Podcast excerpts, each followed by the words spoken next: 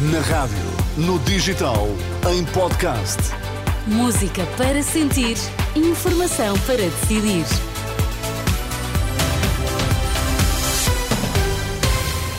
É tempo de notícias aqui na Renascença. Vamos começar pelos destaques. Boa tarde, Miguel. Olá, boa tarde. Foi morto um dos líderes do Hamas num ataque com um drone no Líbano. Médicos e juristas católicos pedem a Marcelo Rebelo de Sousa que chumbe o diploma que pode impor casas de banho e balneários mistos nas escolas. É o Jornal das 5 na Renascença, com a edição de Miguel Coelho. Comboios a circular em serviços mínimos em todo o país. A greve dos profissionais do Comando e Controlo Ferroviário da Infraestruturas de Portugal provocou até às quatro da tarde a supressão de 608 dos 810 comboios que estavam previstos. Apenas se realizaram mesmo as ligações ao abrigo dos serviços mínimos que eh, estabelecem 25% de circulação para os comboios eh, urbanos e 30% para os serviços de longo curso. Esta greve repete-se na próxima quinta-feira. O Hospital de Abrantes atingiu o limite de capacidade de internamento em cuidados intensivos. A Unidade Local de Saúde do Médio Tejo, citada pela agência Lusa, diz que a procura tem sido especialmente elevada devido a infecções respiratórias. 10 das 12 camas estão ocupadas com doentes com gripe A. O Sindicato dos Pilotos da Aviação Civil exige um apuramento de responsabilidades pela situação dos helicópteros de emergência. Em comunicado, o sindicato acusa a Avincis, empresa que gera os helicópteros do INEM, de estar a punir pilotos e população. Tiago Faria Lopes, presidente do SPAC, teme que doentes críticos tenham a segurança em risco. A Avincis diz que tem falta de pilotos. Não é verdade, é mentira. Tanto é que tem pilotos que têm seis dias de escala. E vamos dar aqui um exemplo. A Avincis deslocou o helicóptero maior para o norte do país, onde não consegue operar nos hospitais de Bragança, por exemplo, nem no Hospital de Mancelos, porque não consegue aterrar, tem que aterrar no campo de futebol. Portanto, os portugueses pagam os seus impostos, querem ver salvaguardada a sua segurança, quando necessário, e é claramente uma, uma, é precisamente o contrário do que está a acontecer. Não tem a segurança assegurada e apaga esse serviço. A Vicis, neste caso, cobra é, o serviço e não oferece o serviço uh, que se bem pretende para a população portuguesa. E isto deixa-nos eh, muito preocupados a nível de segurança a nível nacional. O presidente do Sindicato dos Pilotos da Aviação Civil garante que, devido à falta de helicópteros, um doente crítico não pôde ser transferido com rapidez para o hospital no primeiro dia do ano e questiona de quem vai ser a culpa em caso de uma situação mais grave. E esse ajuste direto saiu da resolução dos ministros, tinha dito anteriormente, com a premissa de manter os serviços como estavam no contrato anterior. E quais eram os serviços? Era manter quatro helicópteros H24 no país uh, todo. O que acontece é que uh, a empresa diz que tem falta de pilotos, que não é verdade, é mentira. Diz que não tem capacidade para o fazer, portanto, mantém só dois da H24 e mete os outros dois H12. Portanto, em 75%, só com 75%, e recebe a 100% do dinheiro. É mais dinheiro com menos serviços.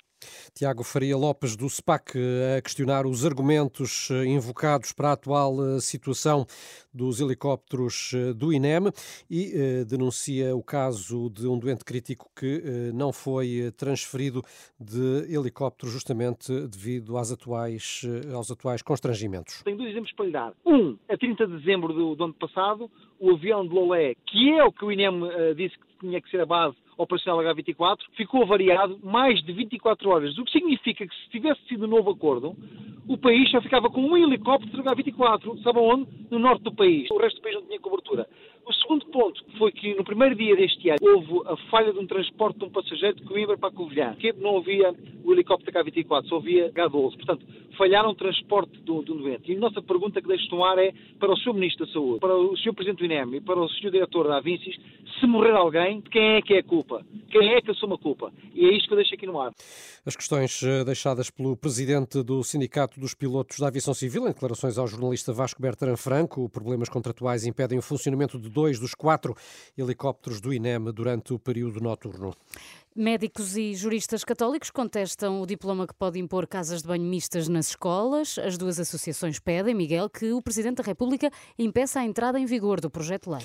As associações de médicos e juristas católicos emitiram um comunicado em que se opõem à imposição por parte do Estado de uma visão baseada na ideologia de género.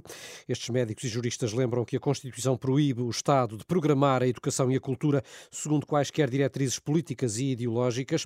As duas associações manifestam compaixão pelo sofrimento de jovens jovens com disforia de género e repudiam comportamentos discriminatórios. No entanto, opõem-se ao projeto de lei, dizendo que o diploma não assenta em qualquer evidência científica. Esta resposta que o governo propôs e, e tornou um projeto de lei assenta num pressuposto de uma ideologia que não corresponde à realidade da pessoa humana.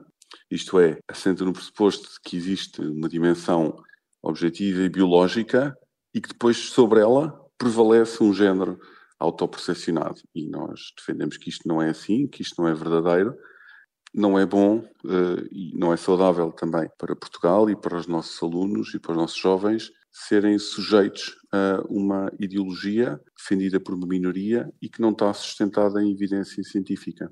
O Presidente da Associação Nacional dos Médicos Católicos contesta, por outro lado, um dos argumentos usados para justificar a necessidade deste tipo de medidas e que é o de que as crianças transgênero, quando não acompanhadas, terão maior risco de suicídio. José Martins garante que isso não está comprovado e que, pelo contrário, o risco aumenta após a mudança de género. Este pressuposto que nós consideramos falsos, de que as crianças com uh, disforia de género e que não percorrem o caminho da transição de género estão com maior risco de suicídio, carece de evidência científica. Isto é, o argumento que é utilizado para dizer que se nós não fizermos ou não ajudarmos estas crianças a fazer este caminho, as colocamos em risco de suicídio, não está comprovado cientificamente. Existem, aliás, alguns estudos que mostram que o risco de suicídio, a partir de alguns anos após a suposta transição de género, é que aumenta. E, portanto, o risco da saúde mental é também um, um, aspecto importante.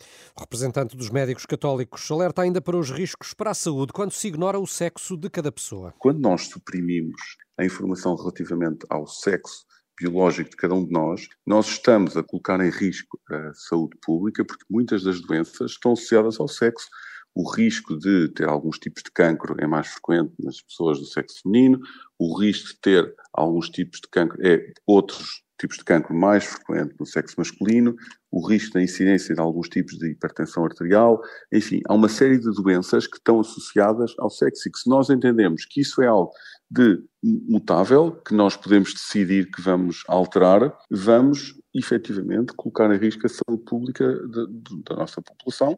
José Martins, ouvido pela jornalista Ana Catarina André, médicos e juristas católicos, no apelo que fazem ao veto de Marcelo Rebelo de Sousa, invocam ainda o facto de o diploma ter sido aprovado há pouco tempo das eleições que podem alterar o cenário parlamentar. O texto foi aprovado em dezembro, está agora no Palácio de Belém a aguardar a decisão do Presidente da República.